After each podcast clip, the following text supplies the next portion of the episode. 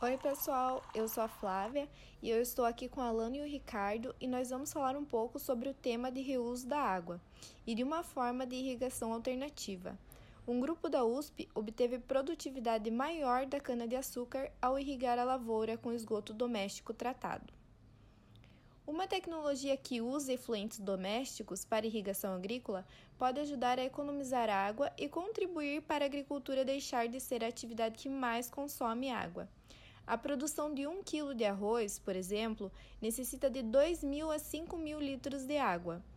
Um grupo de pesquisadores em Piracicaba, no interior paulista, tem feito avanços consideráveis nessa área e, em um dos experimentos com cana-de-açúcar, conseguiu elevar em até 50% a produtividade ao irrigar a lavoura com esgoto doméstico tratado. O uso de águas residuárias, outro nome para o efluente ou esgoto doméstico, para irrigação de lavouras, segundo os pesquisadores, é seguro e oferece vários benefícios.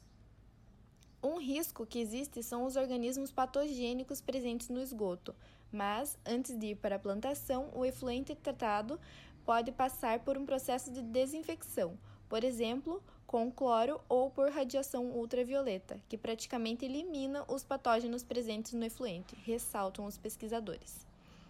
Também é feito um monitoramento detalhado e constante da qualidade do efluente, do solo, do lençol freático e, evidentemente, da cultura agrícola, para evitar qualquer tipo de contaminação.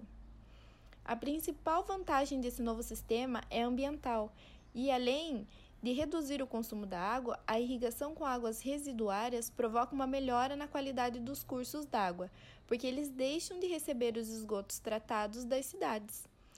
Embora tratados previamente, os efluentes contêm uma carga de nutrientes, principalmente nitrogênio, fósforo e potássio, que contribui para a proliferação de algas e alteração na qualidade das águas, num processo chamado de eutrofização.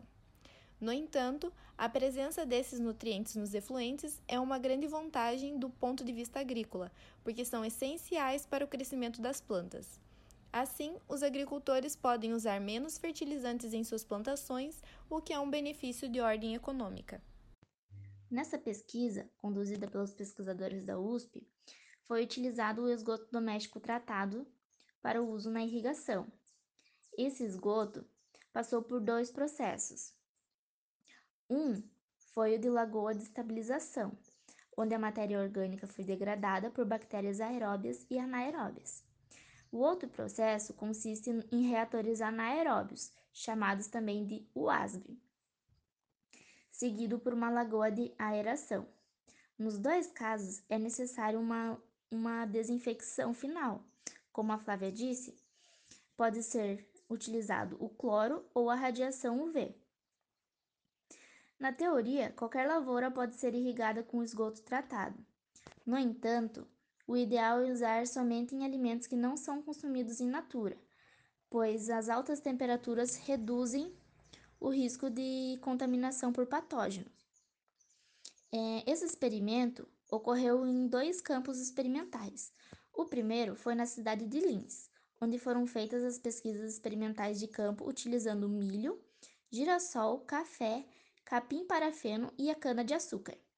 Já na cidade de Piracicaba, foram utilizadas culturas de cana-de-açúcar e de laranja. Em todas as culturas notou-se ganhos de produtividade, algumas pela irrigação e outras pela maior concentração de nutrientes presentes no efluente.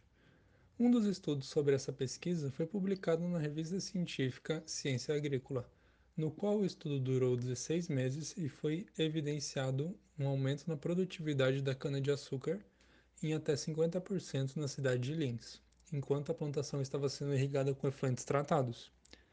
Essa é uma alternativa viável para ser utilizada na irrigação de plantações.